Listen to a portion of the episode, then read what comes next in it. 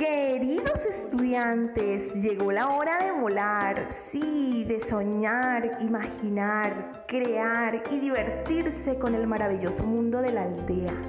A partir de hoy van a disfrutar de la inteligencia de Arnulfo, la simpatía de Efren, la responsabilidad de Paco, el liderazgo de Lorena y todos los personajes que interactúan para que ustedes y sus familias aprendan de la realidad actual mientras leen, investigan y juegan.